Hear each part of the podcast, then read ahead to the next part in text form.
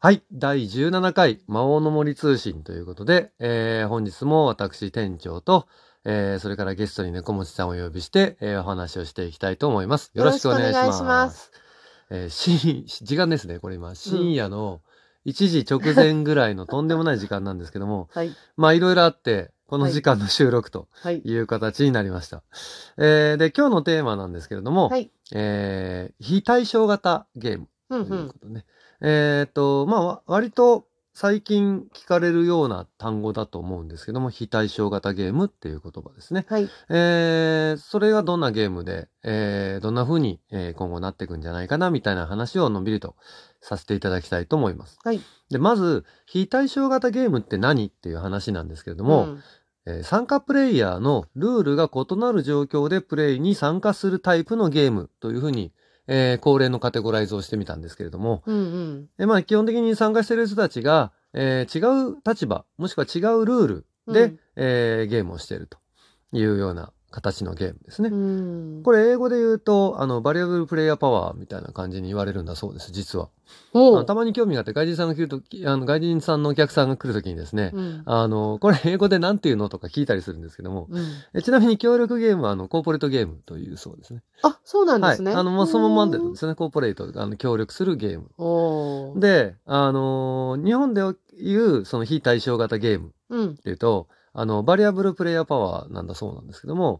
まあこれさっきのコーポレートゲームと違って、微妙に直訳っていうか、その日本語にならないんですよね。おーそのまま訳すと、あの、変動的なプレイヤー操作というふうにあー。なると思うんですけどもうん。あの、バリアブルっていうのは変動するって意味なんで、で、プレイヤーパワーなんで、えープレイヤーの力とかプレイヤーの操作みたいなうん。形になるんですけども、なもんで、あのーまあ、非さ非対称型というのと随分単語的に意味が異なるというふうなイメージを僕は受けるんですけども、ええうん。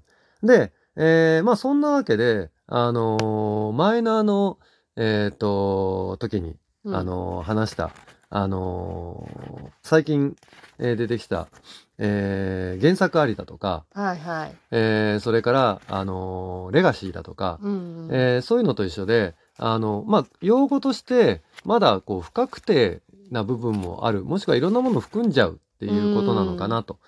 いうふうに思って、ちょっとどんなのを、非対称型って一口に言うけど、どんなのがあるんだろうっていう感じなんですけども、うん。割とこの非対称型っていうのが、あのー流行ったというか、よく言われるようになったのが、うん。えー日本語版がルートってやつが出て、あえーそれが多分、あの、言葉として流行ったきっかけのような気がするんですけども。ー、全員ルール違うんですよね。そうです。あの、もともとバストっていうゲームがあって、うん。で、それが全員参加のルールが違うってやつだったんですね。うんで、それを、あの、もっと、あの、同じところが作ったのがルートというやつで、うんまあ、テーマを同じにして、うんあの、いろんな種族たちが、あの、陣取りをするんですけれども、うん。えーまあそのいろんな種族というのを全く違うルールで、えー対戦させるという。で、えー勝利条件も違うしというので人気あるすんですよね。うーんそうですね。あの多分ね絵が可愛いのとあ、そうなんね。駒が可愛いので。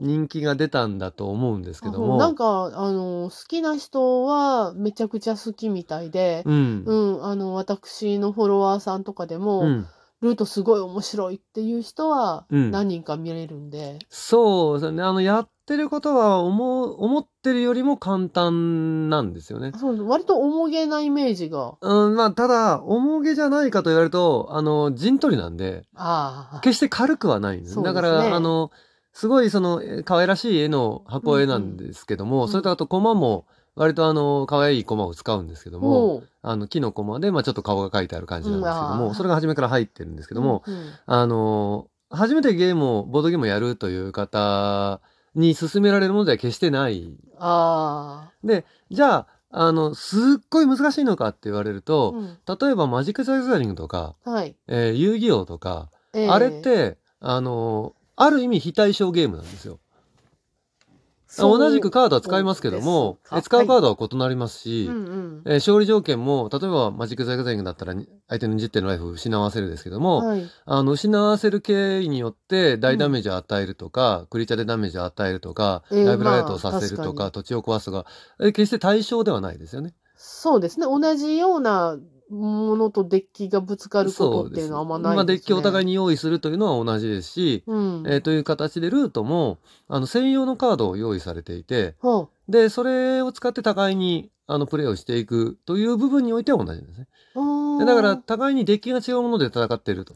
うん。で、もう片っぽがライブラリ破壊で片っぽが、あのーバーンデッキだと。うん。いう風なイメージだと思ってもらえると比較的。あ、そういうもんなんですね。比較的正しい私はやったことがないんですけど。そうですね。まあ、なあの、ものすごくざっくり言ってしまうとそんな感じ。それを陣取りでやっていると、なるほど。えーいう風な形なので、うんうんまあ、そんなゲームなんですね。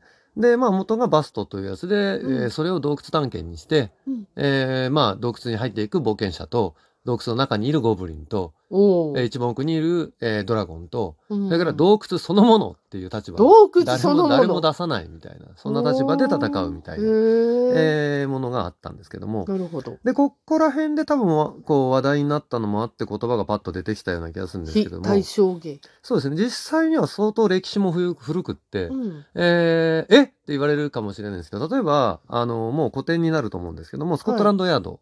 あ、はいはい。あれ完全な非対称ですよね。そうですね。はい犯人側と、犯人側と追っかける側なんで。警警察側だから。はい。完全なやつですね。でそれからキャラがいろいろわちゃわちゃ出てくるって言ったら、スモールワールドとかね。あれも非対称です。ね。陣取りをやってるけども、全員違うルールで戦ってるんで。んえーなんで別にそこまで、あのー新しい、えーアプローチではないむちゃくちゃ珍しいわわけでもないいとんですね。いう感じですね。で、最近だとそのルートがあったりとか、ええ直近に出たばっかのやつだとアローンってやつがありますね。おえーーやっぱりあの、ネメシスみたいな、宇宙空間の話、宇宙の話で、うんうんえーまあ人間側の脱出する方と、はい。えーやっつけようとするエイリアン側とおいう形で、えースコットランドとは今度逆バージョンで、うん。あの、エイリアン側が複数いる。人間人間プレイヤー一人。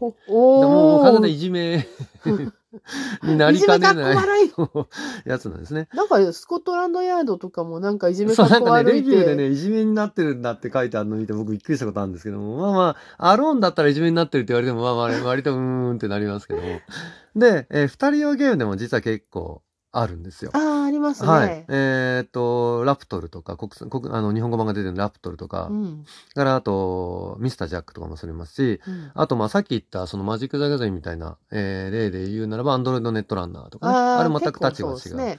で。それの似たような感じで、タシカラール、タシュラ、あタシュカラールか。年かタらシュカラールというやつがあって、おまあ、陣取りとカードゲームの合いの子みたいなやつがあるんですけど、まあ、あれも非常に面白いゲームですね。全く違うカードを使ってやるんですけども、そういうのも、えーありますし、あそれから、あと、あのー国産で言うと、あのーボルカルスとかね、ああ、そうですね。あのあたりは完全な非対称確かに、あの、怪獣 VS 怪人獣間なのでで。すね。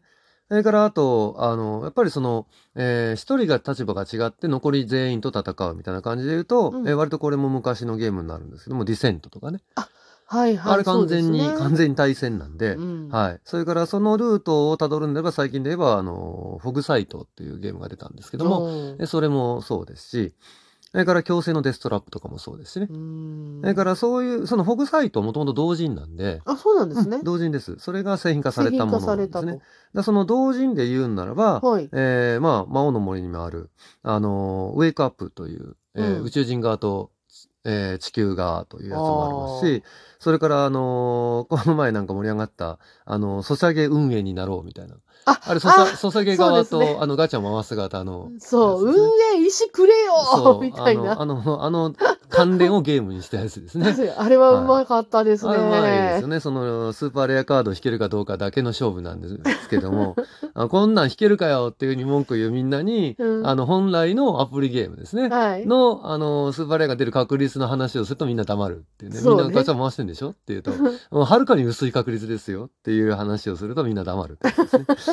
それからあと TRPG っぽいやつって言ってて、三撃ルーパーとかね。これもともと同人のやつですし。これもほ TRPG に非常に似てるマスター側とプレイヤー側うとん。いうやつですね。で、今 TRPG って言葉を出したんですけども、はい。えーそもそも非対称ゲームしかないというジャンルはい。が、あの、ウォーゲームとかね。そうですね。あれ、あの、対象ではない、まあ戦力が違うので、そもそも。はいそれから TRPG はそもそもそれしか存在しないですね。そう、そうですね。マスターとプレイヤーなんで、確実に非対称ですね。はい。えーいう風になってるんで、そんなに新しいジャンルではないんだけれども、うんえー勝利条件すらも全部違うとなったという意味でルートが多分極端な非対称として出てきたんだと思うんですね。キャラクターが違うっていう能力、キャラクターの能力が違うだけであるならば、えサンクトゥムとか、え。ああ、確かにそ。れからあとイーオンズエンドとかもね、全員キャラクター違うんで、非対称っちゃ非対称。はい。それからブルゴーニュなんていうのね、ああれスタートのマップが全員違うことで遊べうんうん違いまるんで、すねまあ当然そうなってくるとはい。いうやつですね。だからそう考えると、えー、まあ大体どんなゲームかなっていうのは分かってくると思うんですけども、えーで、今後どうやっていくのかなっていうふうな考えのいい点と悪い点みたいな感じで、はい。あの、良い点としては展開の変化が大きいっていうのがあると思うんですね、絶対に。そうですね。うん、全然違うのでやってるんで、うんプレイの正解が見えにくいっていうね。うんで、悪い点っていうのが、あの、ルールの把握の難しさ。同じルールでやってる限りそこ違うんじゃないとか、えー言えるんです。ルール間違っててもうん指摘できるんですけど、間違っててもわかんないんですね。相手、相手のルール知らないんで、こっち。そうですね。はい。でだ、から、ルートとかは全部のルールを把握しないと把握しないとなかなか難い。しい。それから、あと、特定の人の負担がでかくなりやすいとかね。あ、マスター。全員が、そうですね、マスター側の側とかね。